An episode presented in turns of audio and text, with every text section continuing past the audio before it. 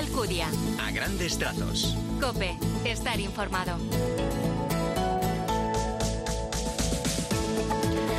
Muy buenos días, bienvenidos a los grandes trazos de este último domingo de enero, cuarto domingo del tiempo ordinario en el que se nos presentan las bienaventuranzas como la ley que debe regir la Iglesia. No están formuladas como mandatos al estilo de la ley del Sinaí, sino que se presentan como una invitación a vivir según el estilo de Jesús. Al comenzar con la palabra bienaventurados, se afirma que no son imposiciones, sino el camino para ser felices y poseer la vida eterna. Vamos a hacer en este arranque, como es habitual, un primer apunte a esta palabra del Señor con Jesús Luis Acristán. Buenos días. Buenos días. Todos quieren escuchar la palabra de Cristo que les propone un camino insospechado para alcanzar la vida. Gracias Jesús. Luego volvemos a escucharte. Ciertamente el Señor está cerca de todos los que sufren y practican la justicia, como dice el Salmo. A todos ellos el Señor les hace destinatarios predilectos del reino y del gozo de contemplar a Dios como hijos suyos.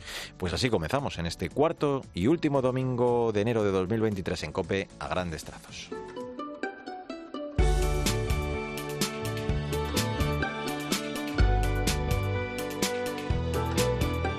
Como cada domingo, lo primero siempre es el magisterio del Papa. En su catequesis del miércoles, Francisco recordaba la clausura de la semana de oración por la unidad de los cristianos, pero también proseguía con su ciclo dedicado a la pasión por la evangelización. En esta tercera catequesis abordaba el celo apostólico del creyente, presentando a Jesús como maestro del anuncio. Señalaba que podemos ver cinco elementos esenciales de la evangelización: la alegría, la liberación, la luz, la sanación y la capacidad de maravillarse por las obras que Dios realiza en nosotros. Otra cuestión a considerar es que los destinatarios del Evangelio son los pobres. Pensemos en ellos, recordemos que para acoger al Señor todos tenemos que ser interiormente pobres, es decir, no creernos autosuficientes sino más bien necesitados de Dios y de su gracia. Al profundizar en estos aspectos vemos que el testimonio cristiano no se puede separar del gozo y de la libertad que nos da el sabernos hijo amado del Padre. Un Padre que nos cuida, nos libera, nos tiene paciencia y nos perdona, ilumina nuestro camino y sana las heridas de nuestro corazón siempre y de manera gratuita.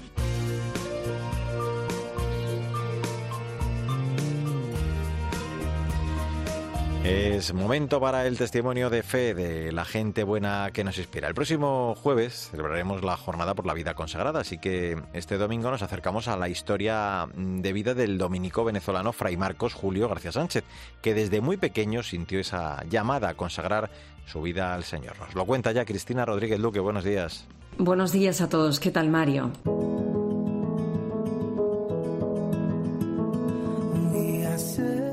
Fray Marcos Julio García es un dominico venezolano que actualmente reside en Madrid. Cuenta que en la adolescencia tuvo muchas luchas, pero desde pequeño tenía la llamada a la vida religiosa. Conocí la figura de Santo Domingo de Guzmán muy pronto y la de los santos dominicos como San Martín de Porres.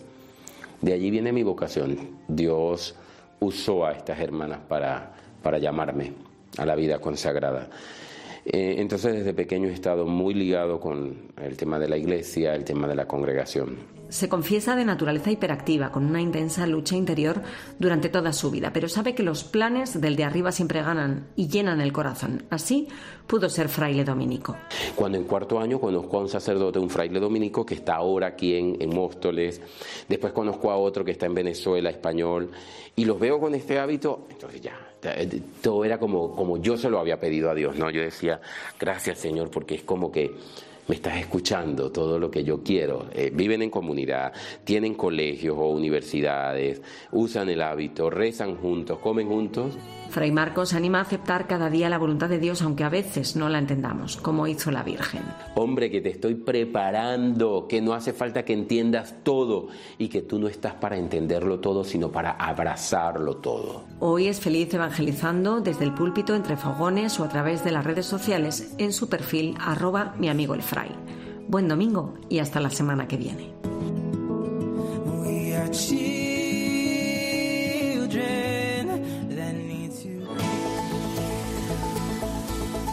Alcudia. A grandes trazos. Cope, estar informado.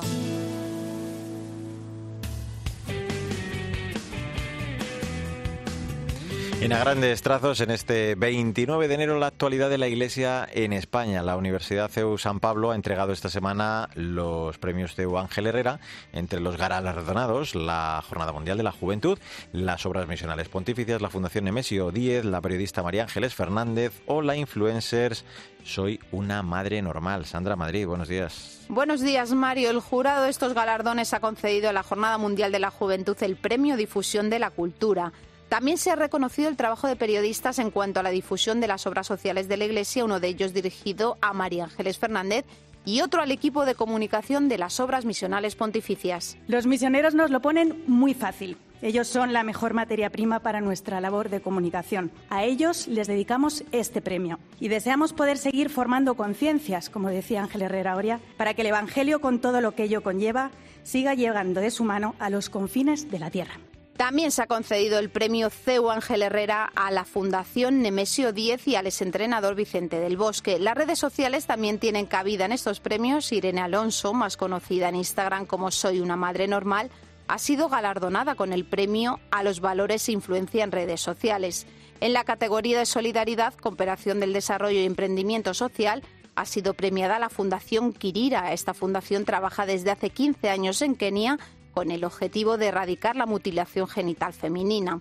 La Fundación Universitaria San Pablo CEU reconoce con sus premios la labor de personas, instituciones y empresas que han destacado por su contribución a la mejora de la sociedad y a la promoción del bien común.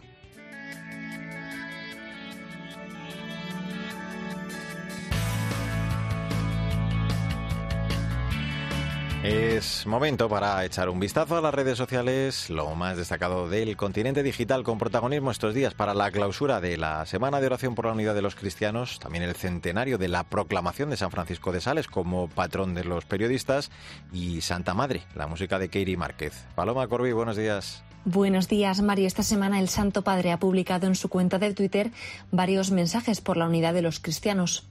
La solución a las divisiones no es oponerse a alguien, porque la discordia genera más discordia. El verdadero remedio empieza por pedir a Dios la paz, la reconciliación y la unidad, ha escrito el Santo Padre. Hemos celebrado esta semana el centenario de la proclamación de San Francisco de Sales como patrono de los periodistas y el Papa Francisco ha compartido este mensaje. Oremos juntos para que se sientan inspirados por este santo de la ternura, buscando, contando la verdad con valor y libertad. Madre de Jesús,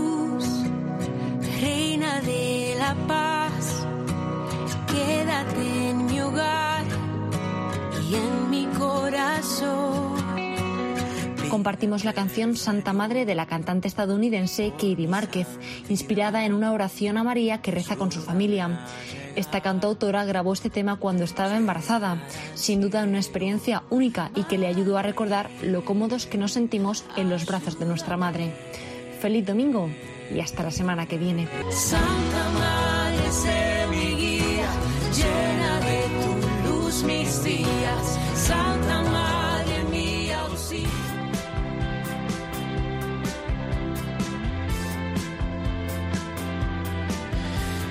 A grandes trazos, la literatura, como siempre, con la selección de la directora de proyectos de Literocio, Maika Rivera, que vuelve un domingo más con otra obra para los más pequeños de la casa, Blancanieves y los siete enanitos, editado por Clipper Plus. La historia la conocemos a la perfección, la dulce Blancanieves, que huye de los celos de su malvada madrastra hasta llegar a una pequeña cabaña en la que viven siete enanitos. Buenos días, Maika.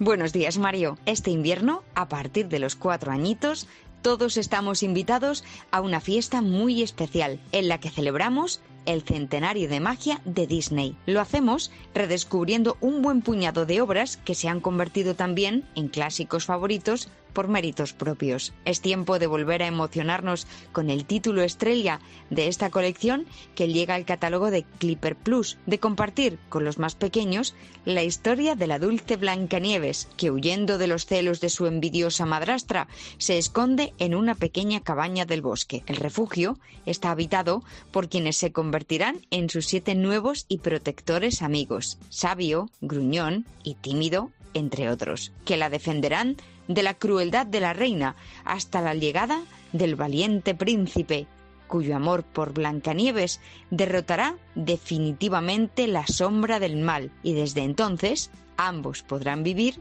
ya sabes, felices y comer perdices para siempre. Y colorín colorado, este cuento sigue en el libro Blancanieves y los siete enanitos de Disney Clipper Plus.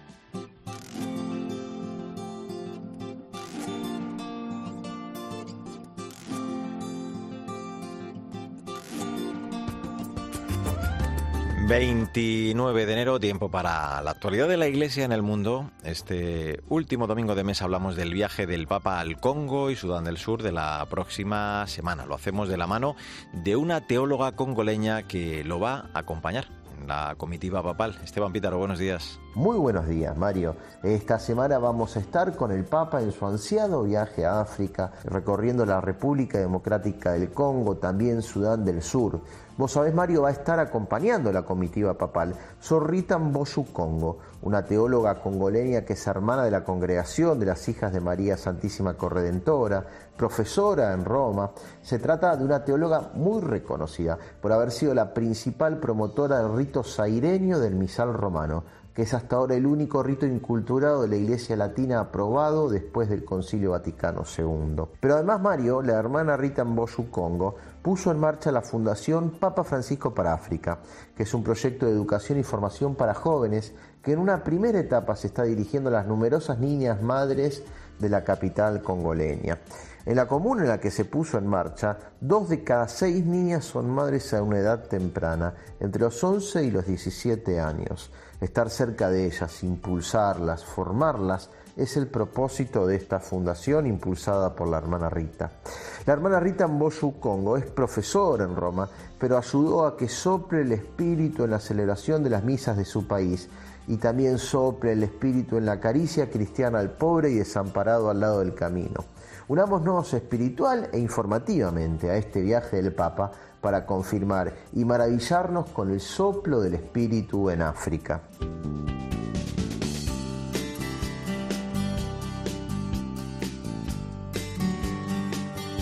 Dichosos vosotros cuando os insulten, os persigan, os calumnien de cualquier modo por mi causa. Estad alegres y contentos porque vuestra recompensa será grande en el cielo. Es 29 de enero, cuarto domingo del tiempo ordinario. En un tuit te ofrecemos ya el breve comentario, la aplicación de este Evangelio para la semana que iniciamos con Jesús Luis Acristán. De nuevo, buenos días. Saludos de nuevo. Dios nos sorprende con sus planes porque para Él lo importante es caminar en esperanza lo más sencillamente posible. Gracias, Jesús. Las bienaventuranzas deberían ser como un espejo ante el cual reconocernos lo que nos falta, sobre todo por hacer en la dirección de lo que Jesús nos pide. Deberían ser más que algo que cumplir una aspiración siempre constante, teniendo en cuenta que esos pequeños pasos son muy importantes en nuestro caminar de fe. Quisiera mirar atrás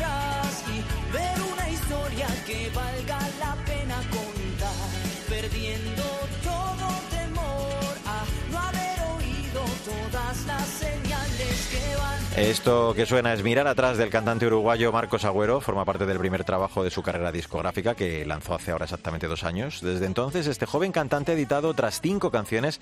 Además, el pasado mes de noviembre ganaba el premio al mejor solista masculino del concurso internacional Catholic Gaudium Mater Fátima. Hola, Victoria Montaner. ¿Qué tal, Mario? Marcos Agüero nació en Uruguay hace 23 años en el seno de una familia católica y desde muy joven empezó a cantar con otros jóvenes en las misas de la parroquia, a la que sigue asistiendo, por cierto, hoy en día. Ahora ha iniciado una prometedora carrera como cantautor y estudia producción musical. Ha admitido que ganar el premio le ha brindado la oportunidad de conocer a otros músicos católicos, de seguir creciendo y quién sabe si de dar a conocer en todo el mundo en la próxima Jornada Mundial de la Juventud. Sin embargo, más que un músico católico, se considera un joven católico que hace música y que canta lo que le inspiran los acontecimientos fuertes de su vida. Aunque le gustan las canciones alegres y desenfadadas, considera que la música tiene que ayudar a crecer y a pensar, y en lo posible a acercar a Dios, sobre todo a los jóvenes. Bueno, pues le deseamos lo mejor. Venga, vamos con la frase del día. De Santa Teresa de Calcuta, la paz comienza con una sonrisa. Pues ojalá que podamos ofrecer siempre también nosotros nuestra mejor sonrisa. Hasta la próxima semana, Vic. Feliz semana, Mario. Adiós, Jesús Luis Acristán. En el control técnico estuvo Miguel Ángel Nicolás, nuestro Nico. Que tengas un feliz día y hasta el domingo que viene, si Dios quiere. O cuando tenga mucho en qué pensar, mi calma va a reposar en tus brazos.